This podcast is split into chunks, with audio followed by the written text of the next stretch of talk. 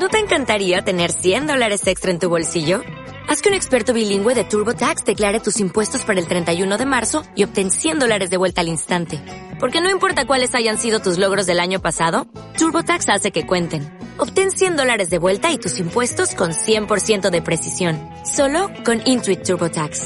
Debes declarar para el 31 de marzo. Crédito solo aplicable al costo de la presentación federal con TurboTax Full Service. Oferta sujeta a cambios o cancelación en cualquier momento dice el otro, el car eh, dejé una, un pollo al disco que me espera en casa, dice.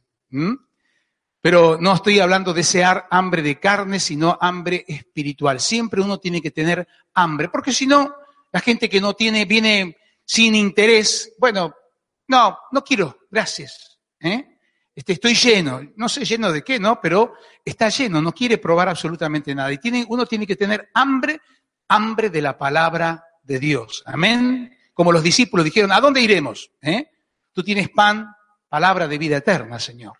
Y Él es el que tiene palabra de vida eterna. El tema de esta noche, amados hermanos, es, ¿tu alma está angustiada por algo?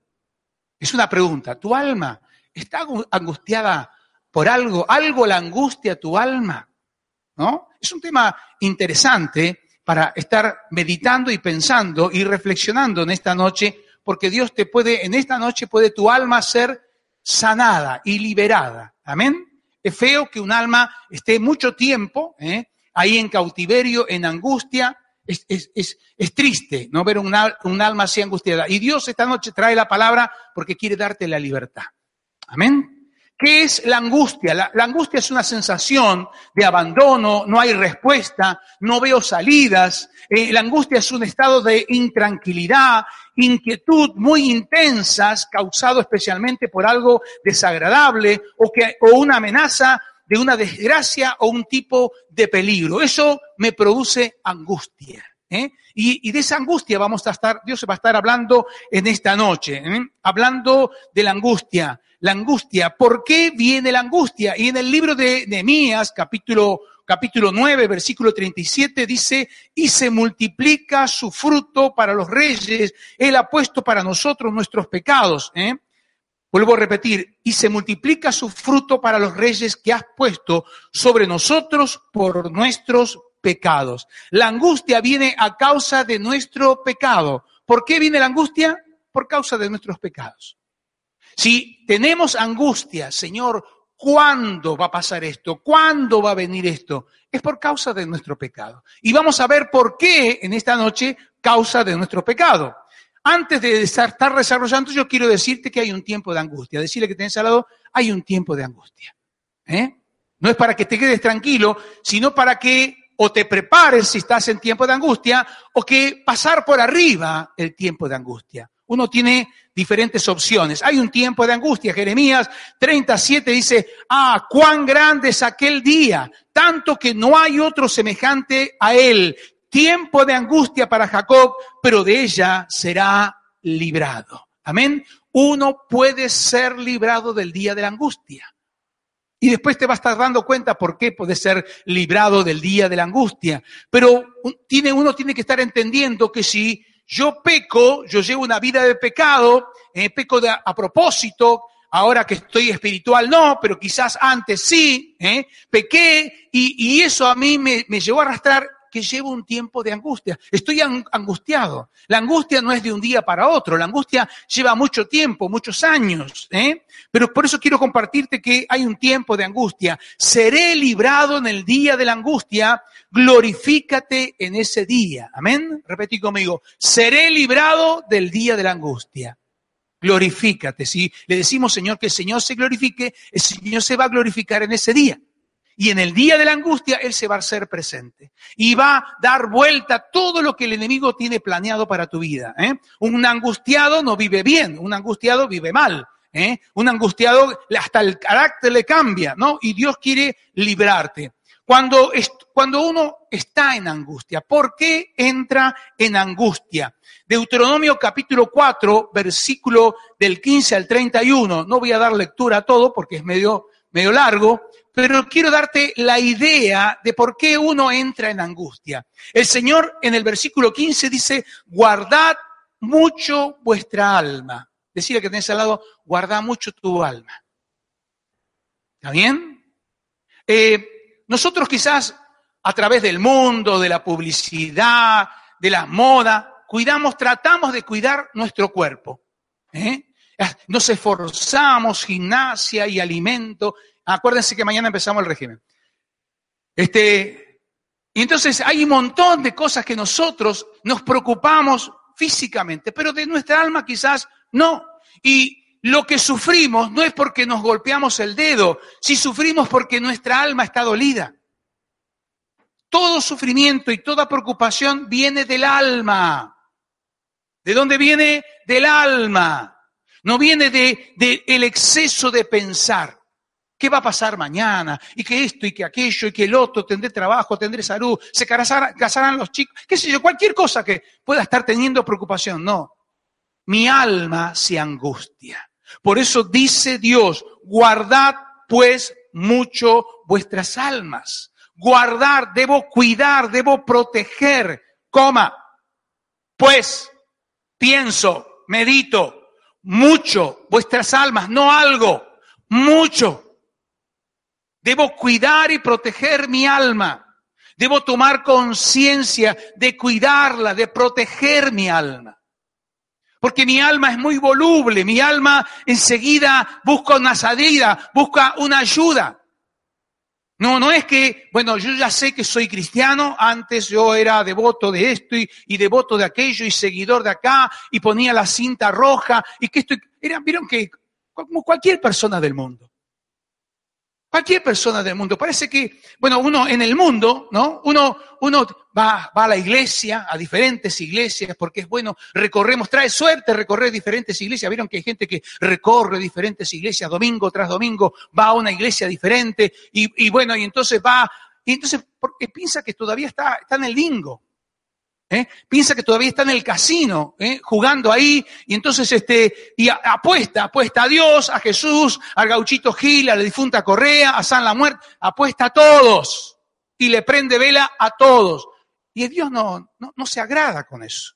Dios dice ahí del versículo 15 en adelante, Deuteronomio capítulo 4, guardad vuestras almas, ninguna figura que vistes en el día de Jehová habló con vosotros en medio del fuego, para que no corrompáis y hagáis vosotros escultura, imagen de figura, esfinge de varón o hembra, figura de animal. Fíjense que Dios nos está diciendo, porque cuando yo pierdo la confianza, si yo me mantengo en fe, no voy a perder la confianza.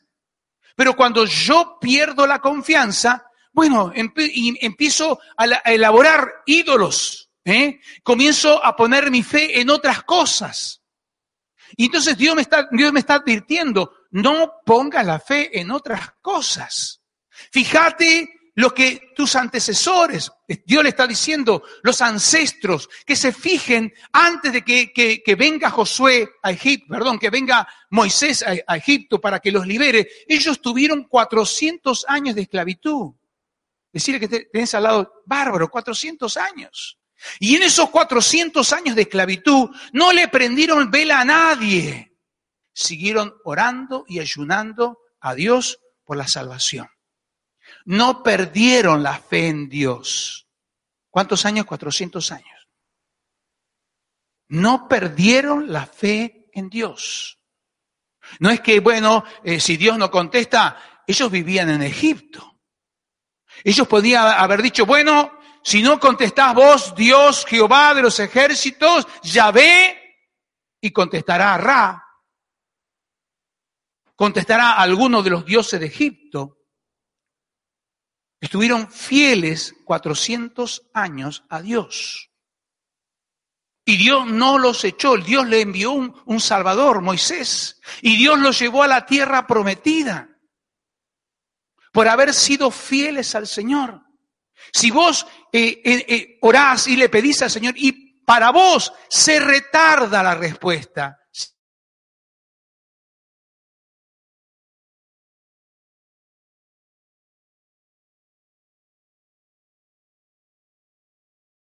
tiene 500 dioses. ¿eh? Que tiene 500 dioses, hay, hay gente, bueno, que confía un montón, y bueno, por las dudas, y por las dudas, y por las dudas, y por las dudas, nada. Nosotros tenemos un solo Dios. Un solo Dios que es trino, Dios Padre, Dios Hijo y Dios Espíritu Santo. Amén. Debo guardar mi alma. Repetí conmigo, debo guardar mi alma. Sobre toda cosa guardada, guarda tu corazón, dice el Señor. Amén. Debo estar guardando. Y Dios es un Dios celoso. Dios no cela. Dios no, no compite, no, no, no quiere, no admite competencia. En el primer mandamiento, en de los diez mandamientos, en el primero dice, yo soy un Dios fuerte y celoso, que Él nos cela. Y con razón, porque no, no es que le fuimos, entramos gratis a su reino. Para entrar nosotros a su reino, Jesús tuvo que morir por nosotros. Él pagó la, con la sangre, con la vida de su Hijo. Entonces será gratis para vos, pero a Él le costó un montón. Nuestra salvación, a Él, yo no sé si vos, yo, yo no hubiese hecho. Yo no lo hubiese entregado a ninguno de mis hijos. ¿eh? No lo hubiese entregado, ni mis nueras tampoco. Tan chiste. ¿Eh? No lo hubiese entregado, por supuesto, ni mi nieto, de menos. Pero Dios entregó a lo más amado que tenía. Él entregó a Jesús por la salvación de cada uno de nosotros. Por eso Él no cela. Por eso Él no, no, no, no quiere competencia. Entonces cuando nosotros le levantamos y confiamos en otras cosas fuera de Dios, Dios se pone mal y eso se llama pecado. Y cuando empiezo a, levantar, como no, mi, mi confianza deja de estar en Él, entra la angustia. Que entra la angustia. La, preocupación. Y Dios cuando, cuando me, va a responder, si hago otros dioses es porque no confío en Él. Y eso es pecado. Dios quiere que confiemos plenamente en Él. Amén. Que no tengas absolutamente ningún tipo de duda. Si Dios lo que promete, Dios te lo va a cumplir. Que tengas esa, esa confianza. Dios no retarda su, su, su, su respuesta. Dios lo que te promete te cumple. Mantenete firme y mantener la cabeza en alto. Honra a tu Padre. Mantenete firme. Y con una actitud, eh, el, Dios le dijo a Abraham, y vas a ser padre de multitudes. Y, él tenía 100 años y su mujer 90. Ya, ya no servían ninguno de los dos para nada. Su mujer había nacido estéril y él tenía 100 años. Ya también se le había pasado el tiempo y él seguía declarando, Romanos capítulo 4, él dice que se renovaba diariamente en la fe. Sarita, ¿cómo anduvo el Ebatés? Tenía 90 años. ¿Cómo anduvo el Ebatés? ¿Eh? No, no pasó nada. Bueno, no le problemas, pero hoy será. Hoy es el día. ¿eh? Hoy es el día. Porque Dios lo prometió. Nuestra confianza está en Él. Si no confío en Él, es pecado. Si vos no confías por pecar, va a venir la angustia a tu corazón. ¿Qué va a venir? La angustia. Voy a tener casa, Señor. ¿Tendré casa algún día? Señor, me iré a casar. ¿Tendré hijos, Señor? Hay gente que se pregunta esas cosas. ¿eh? Se pregunta y pasa el tiempo. Pero cuando uno tiene fe y confianza en el Señor, y se a través del tiempo, bueno, hoy no fue, hoy es domingo, mañana, mañana puede ser. Mañana es el día. Amén. Mañana uno debe mantener esa, esa confianza. Uno debe permanecer firme en Dios, fiel a Dios, en el cumplimiento de su promesa. Dios lo que promete lo cumple. Amén. Lo que promete lo cumple. Si vos, siendo papá humano, con todas las, cosas que, tenemos, y tu hijo, papá, me gustaría que me regales tal cosa. ¿eh? Me gustaría para el Día del Niño, papá, un juguete. Algo que, que tu hijo quiera. Me gustaría un chiche y, no puedo, y no alcanza, y no llego, no sé si voy a poder, pero, pero no, no puedo. Entonces, pero va a llegar ese día, y, no sé cómo, ¿eh? pero vas a aparecerte con ese juguete porque te lo pidió tu hijo. Decirle que tenés al lado, vos sos el hijo de Dios. Si vos te preocupás te pones mal si tu hijo te pide algo y no, no, no lo podés dar, porque no te da la, situación económica. ¿eh? No, no te da. Pero haces todo el esfuerzo posible para dárselo. cuánto más Dios. Por eso no, no pequemos contra Dios. No hagamos falsos dioses. No, no, no, no saquemos nuestra confianza en Dios o de Dios. Porque si sacamos nuestra confianza de Dios, inmediatamente, bueno, empezamos a buscar ayuda en algo, porque somos seres espirituales. Y es muy fácil que, que, caigamos en la idolatría. La humanidad cayó en la idolatría argentina. El pecado de la Argentina es la idolatría. Es la idolatría porque no lo adora a un Dios tan grande, a un Dios tan maravilloso, a un Dios poderoso. Hay gente que sigue confiando en la gente. Confiemos en Dios para que no entres en tiempo de angustia. Amén. Más versículo 29, más si desde allí buscares a Jehová tu Dios. ¿De dónde? desde el momento que pecaste. Desde el momento de la angustia. Pequé, Señor. Vivo en pecado. Bueno, muy bien. De ahí, del pecado, ¿Eh? De, no, no, es que, bueno, bueno, cuando yo deje de pecar, me santifique, hable en cinco lenguas espirituales por lo menos, haga cinco milagros, resucite a algún muerto, entonces recién. No, no. Desde allí, dice el Señor. El Señor está diciendo, mira, si desde ahí me buscas a, Dios de todo corazón, lo vas a hallar. Si lo buscares de todo corazón, con toda tu alma, cuando estuvieres en angustia, te alcanzarán todas estas cosas. Si en los postreros días te volvieres a Jehová, tu Dios, y, oyeres su voz, porque Dios misericordioso es Jehová tu Dios, y no te dejará, ni te destruirá, ni se olvidará del pacto que juró a tus padres. Dios no se olvidó nunca de vos. Dios no se olvida de sus hijos. Vos puedes ser líder, diácono, anciano, pastor, apóstol, cinturón negro, cristiano, qué sé yo, en cualquier cosa de esas medias, títulos, ¿eh? Pero el título más grande que nosotros tenemos es ser hijo de Dios. Dios no se olvida de sus hijos. Dios tiene cada uno presentes. Dios sabe el nombre de cada uno. Dios sabe perfectamente tu nombre.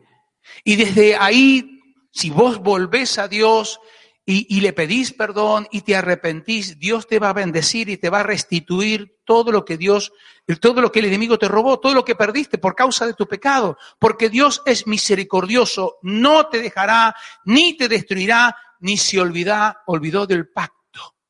No se olvida del pacto. Cuando Él murió, voy a morir para dar la salvación de la humanidad. Él hizo un pacto. No, él, él, él no es eh, por las emociones, no se mueve. Porque si sería por las emociones, la, humanidad, toda la humanidad iría al infierno, porque cada día la humanidad crece más y el pecado es mayor todavía de la humanidad. Pero él dijo, yo hice un pacto. Yo di mi palabra, voy a salvar la humanidad. Muero por darle la salvación a la humanidad. Y eso estás incluido vos. Amén. Así que si hay arrepentimiento, hay restauración. Amén. Si hay arrepentimiento hay, y hay restauración. Y a propósito de, de arrepentimiento, nosotros como iglesia oramos para que hermanos de esta iglesia o hermanos que andan deambulando, que no van a ningún lado, vuelvan a los caminos de Dios. Oramos. Nos duele ver gente, hermanos nuestros, que, que están en el mundo, que no, que no están haciendo absolutamente nada. Que, que el enemigo lo está comiendo, lo está destrozando. Y oramos. Pero ¿cómo tienen que volver? Arrepentidos. De nada sirve que vuelvan. ¿eh? Mirá, te invito al culto el domingo, yo sé que vos te alejaste, yo sé que este, aceptaste a Jesús en alguna campaña, te invito a la iglesia, vení, pero vuelve así, soberbio, rebelde, orgulloso y así como vino, así se va. Pero una persona que, sí Señor, yo pequé y me arrepiento, Dios al que vuelve arrepentido, siempre, repetí conmigo, siempre, siempre hay restauración para el arrepentido. ¿Está bien? Siempre hay restauración para el que se arrepiente sinceramente de corazón. Arrepentido, no remordimiento. Es verdad, el Espíritu Santo está presente en este lugar, me está convenciendo de pecado y se me caen dos lágrimas. Ting, tong, listo, cumplí, ya está. Eso es remordimiento, pero no es arrepentimiento. Arrepentimiento es un cambio de vida, es un cambio, verdaderamente cambio. Y no le eches la culpa a Dios ni a tus padres. No puedo cambiar. Podemos cambiar. Levanta tu mano y decirle, podemos cambiar. Filipenses 4:13. No, no, no. No quiero cambiar. Filipenses 4:13. Todo. Todo lo puedo en Cristo. No, yo no puedo cambiar mi carácter, mi forma de ser, me esto y aquello y lo otro. Todo lo puedo en Cristo que me fortalece. ¿Te falta terminar una carrera, algunas materias para la carrera? Todo lo puedo en Cristo que me fortalece. Tengo problemas en el trabajo, todo lo puedo en Cristo que me fortalece. Tengo que terminar algo en mi casa, todo lo puedo en Cristo que me fortalece. Todo. Todo. ¿Te cuesta hacer el devocional? Todo lo puedo en Cristo que me fortalece. Amén. Todo lo podemos en Cristo que nos fortalece. Y esto, esto, esto es muy importante también tenerlo en cuenta, porque si yo quiero que este, caiga la palabra, porque hay hermanos hoy presentes que están luchando, que se están enfriando, se están alejando del Señor. Y si nosotros debemos vivir la victoria eh, diariamente, cuando el enemigo te quiere seducir, eh, vos hoy te levantaste, bueno, te levantaste, no sé, a las seis de la mañana, a las siete, y te, te fuiste al baño, te aseaste, y después de, de asearse, uno qué hace? Toma mate, desayuna. No, el devocional. No, pero hoy es domingo. Hoy voy a la iglesia, entonces no hago el devocional. Y dice Satanás, yes, uno para mí. ¿Me entienden? Y así nos va ganando. Por eso hay gente que se quiere ir de la iglesia, hay gente que se enfría.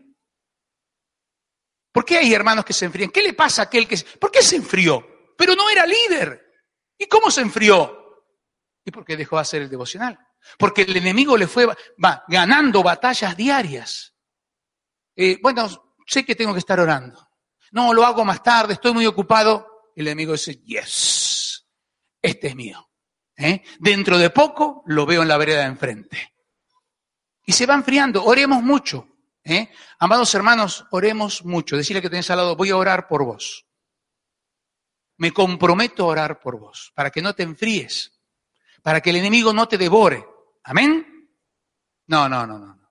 Amén. Amén, gloria a Dios.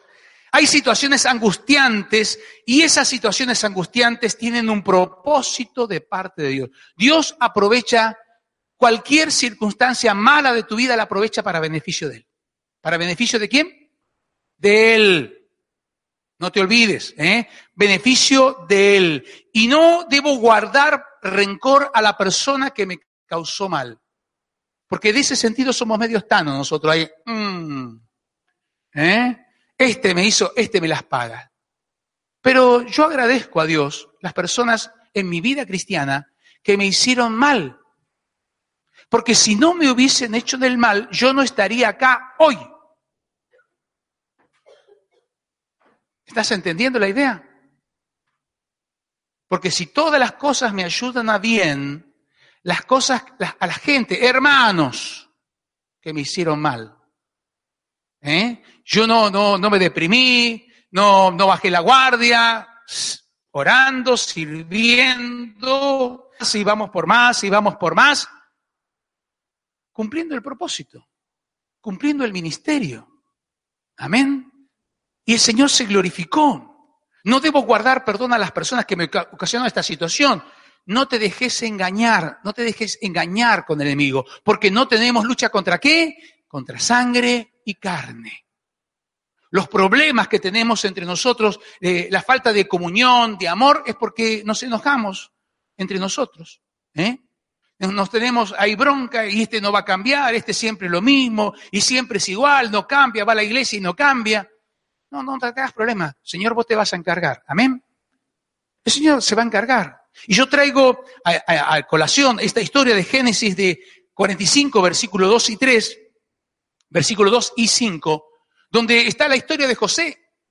Sabemos que, que José eh, Dios lo bendijo, ¿eh? Dios le dio dos sueños maravillosos, ¿no? Donde estaba que el sol y la luna se postraban, su papá y su mamá lo iban a adorar, ¿eh? y las estrellas se postraban, y, y que las, las espigas también se postraban y lo iban a adorar. Los hermanos lo odiaban. Y fíjense todas las cosas que, que pasó. Lo vendieron, lo quisieron matar, fue esclavo, ¿eh? lo metieron en la cárcel. El panadero y el, el copero le, le, reveló unos sueños y se olvidaron de él. Entonces él podía tener un resentimiento y un odio terrible. Él se justificaba todo lo que hicieron y no fue un día, no fue una semana, años de angustia. ¿Dónde está Dios? Y mis hermanitos, ¿eh? que se mueran todos mis hermanitos. ¿Eh? ¿Y mi papá dónde está? ¿Dónde está mi papá que, viene, que tiene que cuidarme? Tiene, ¿Dónde está?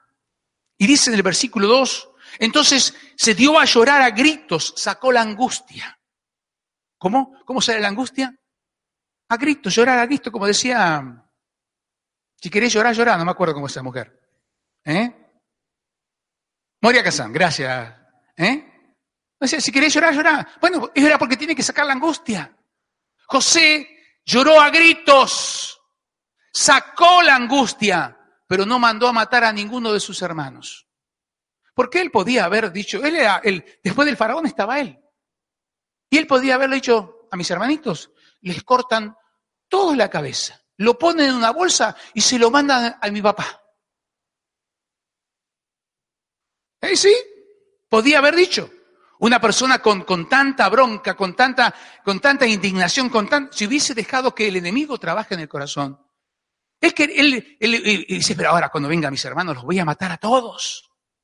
No, es la, se puso a llorar a grito, lo oyeron los egipcios, oyó también en la casa del faraón, y dice en el versículo 5, ahora pues no entristezgáis, le dice a sus hermanos, ni, ni, ni, ni os pensé haber vendido acá, porque para preservación de vida me envió Dios delante de vosotros. El objetivo no era levantar a Josué segundo después del faraón, qué bárbaro. ¿eh? Yo permanecí fiel y Dios me levantó, Dios me prosperó. ¿Vieron que hay, hay algunos cristianos que piensan así solamente en ellos? El objetivo era salvar al pueblo. Si Dios te levanta es para salvar a multitudes. Decirle que tenés al lado, si Dios te levanta es para salvar a multitudes. ¿Está bien? No es porque sos bonito, simpático, bueno, dulce, este, el mimoso de tu mamá. No, no, no, no. Dios tiene, te levanta, te bendice, te cuida, para que vos salves a muchos. Y te sana el corazón del rencor y del odio, para que puedas amar. Amén. Para que puedas estar amando decirle que tenés al lado, tenga buenas noticias para vos. Eh, Isaías 53, 7, angustiado él y afligido, no abrió su boca. Como cordero fue llevado al matadero y como oveja delante de los trasquiladores, enmudeció y no abrió su boca. ¿Por qué? Porque Dios cargó sobre él nuestra angustia. Él se comió la angustia, toda la angustia nuestra. Por eso tengo buenas noticias para vos. Él llevó nuestra angustia. Él llevó nuestra angustia. Él llevó nuestra angustia. Amén. Angustiado y afligido no abrió su boca. Yo quiero compartirte que, no sé si vos viste alguna vez a una ovejita que cuando la, la van a matar, ¿eh? La ponen, la estaquean ahí, viene el paisano, saca el cuchillo, se lo pone en el cuello y no dice nada la oveja. Y clavas el cuchillo y tampoco dice absolutamente nada. Pero anda a agarrar un chancho. ¿Eh? En el chiquero te caes, te tropezás, te tiras, te ensucias todo y grita. Pero Jesús como cordero. Porque Él llevó nuestra angustia, llevó nuestro dolor, llevó nuestro sufrimiento, yo llevo todo y voy a morir en la cruz calladito la boca para que nosotros descarguemos en Él nuestra angustia. Amén. Descarguemos en Él. ¿Cómo es la conducta de una persona angustiada? Las personas angustiadas tienen un tipo de conducta que vive y no quiere salir de la angustia. Santiago capítulo 3, versículo del 13 al 18. ¿Quién es sabio y entendido entre vosotros? Muestre por su buena conducta sus obras en sabia mansedumbre. ¿Quién es sabio y entendido? Si hay alguien sabio y entendido, uno debe mostrar su conducta, ¿eh? su testimonio por sus obras en sabia mansedumbre. Esto está diciendo a vos, leche hervida, decirle que tenés al lado. Che, leche hervida, esto te está diciendo a vos. ¿Eh? Está, está, Dios está hablando, cómo es la conducta. Pero si tenés celos amargos ¿eh? y contención en vuestro corazón, no jactéis ni mintáis contra la verdad.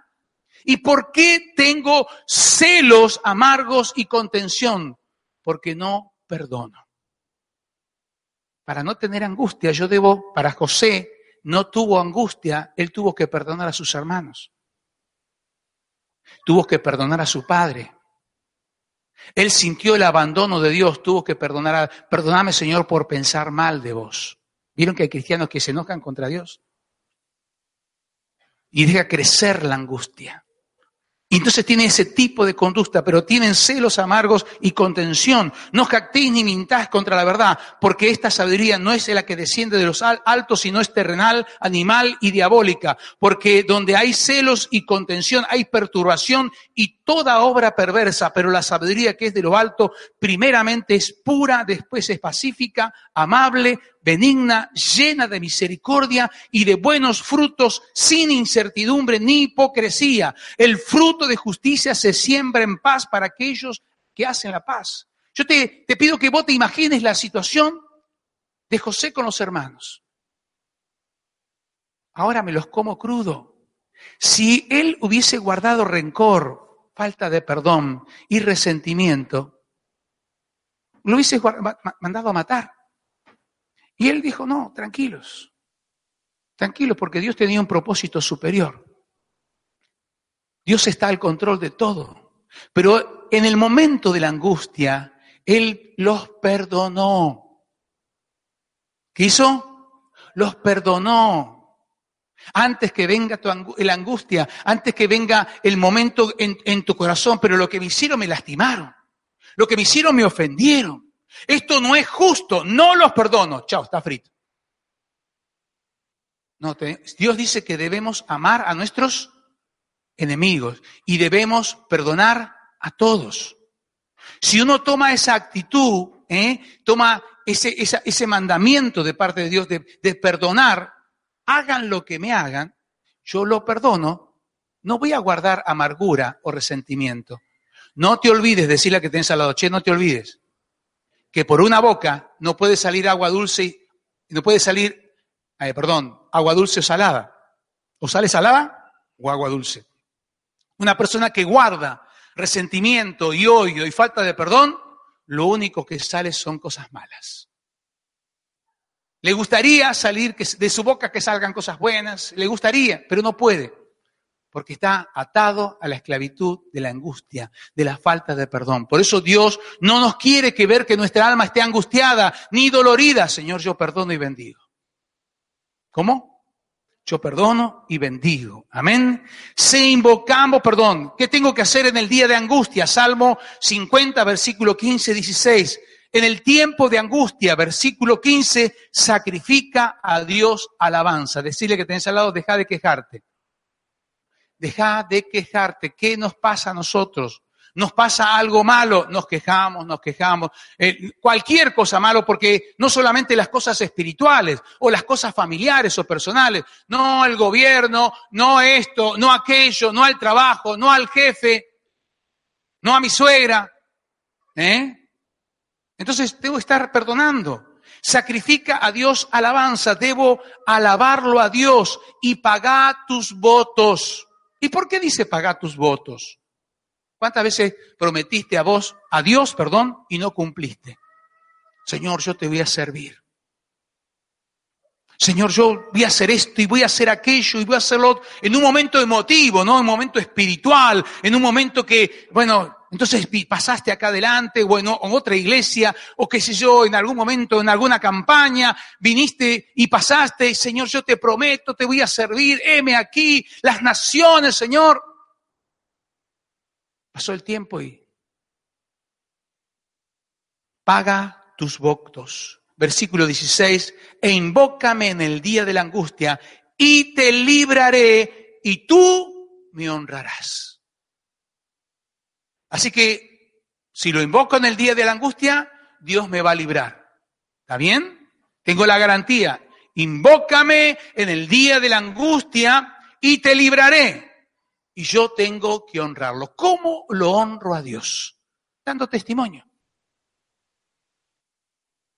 Yo, vos me conocías. ¿Viste el carácter que yo tenía? ¿Viste, viste la, cómo, era de malo? Cómo, te ofendía, insultaba, que esto y que aquello, todo lo malo. Bueno, en el día de la angustia clamé a Dios. Hice sacrificio de alabanza. Alabé, alabé, alabé, alabé, alabé, alabé. Cumplí lo que le prometí a Dios. Señor, yo voy a hacer esto yo voy a hacer aquello, yo voy a hacer lo otro. Señor, voy a cumplir. Y Dios me escuchó. ¿Vos sabés que Dios me escuchó? ¿Sabés que Dios escucha? y ahora lo honro. Amén. Ahora lo honro a Dios. Amén. Si invocamos a Dios, Él nos oye. Jonás capítulo 2, versículo 1 y 2. Entonces oró Jonás a Jehová, su Dios, desde el vientre del pez y dijo, invoqué mi angustia y Jehová me oyó y él oyó desde el seno del Seol, clamé y vos me oíste.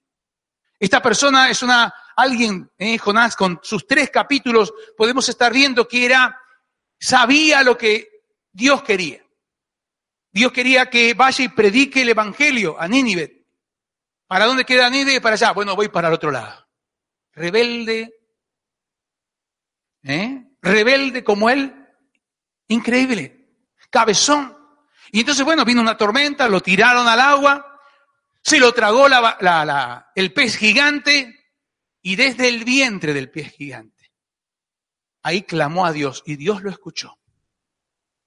Desde ahí, desde ese lugar. Así que si invocamos a Dios, Él nos oye. De mi, ¿quién es mi fortaleza en el día de mi angustia? Naún 1.7, Jehová es bueno y fortaleza en el día de mi angustia, angustia y conoce a los que en Él confían. Jehová es bueno, como Dios es bueno.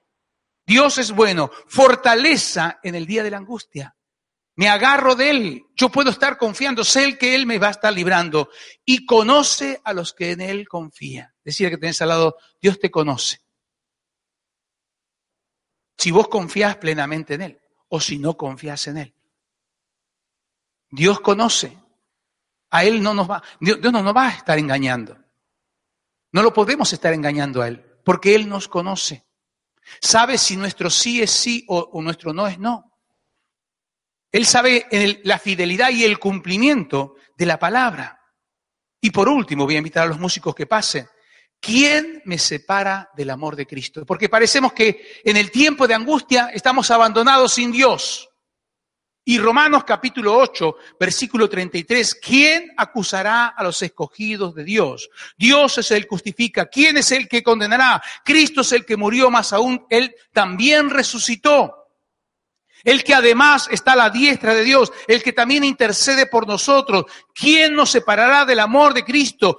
Tribulación o angustia o persecución, hambre o desnudez, peligro o espada, como está en Cristo. Por causa de ti somos muertos todo el tiempo. Somos contados como oveja al mataderos. Ante, en todas estas cosas y de las cosas que voy a estar nombrando, son potestades espirituales.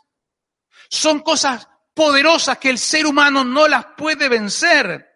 Por lo cual estoy seguro, ni la potestad de la muerte, ni la potestad de la vida, ni ángeles, ni principados, ni potestades, ni lo presente, ni lo porvenir, ni lo alto, ni lo profundo, ni ninguna cosa creada nos podrá separar del amor de Dios que es en Cristo Jesús, Señor nuestro. Yo quiero decirte, estés en el tiempo de angustia o no estés en el tiempo de angustia. Nada te va a separar del amor de Dios. Dios sabe cada uno cómo va, cómo va su pueblo, cómo va marchando su pueblo. Su pueblo, cuando fue, estaba en el desierto, marchaban a diferentes velocidades. Los jóvenes iban adelante. ¿eh? La, la gente más mayor iba mucho más despacio. Pero Dios iba con todos ellos y los iba acompañando.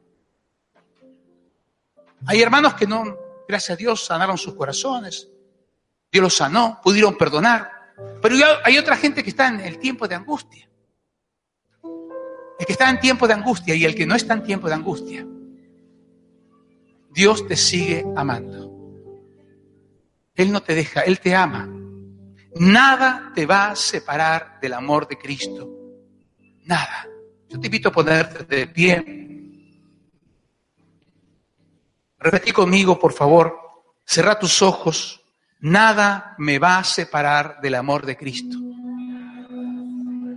Por eso en esta noche, Señor, repetí conmigo, por eso en esta noche yo renuncio y echo fuera de mi vida toda angustia, todo dolor, toda incertidumbre, todo espíritu de fracaso, todo espíritu de abandono.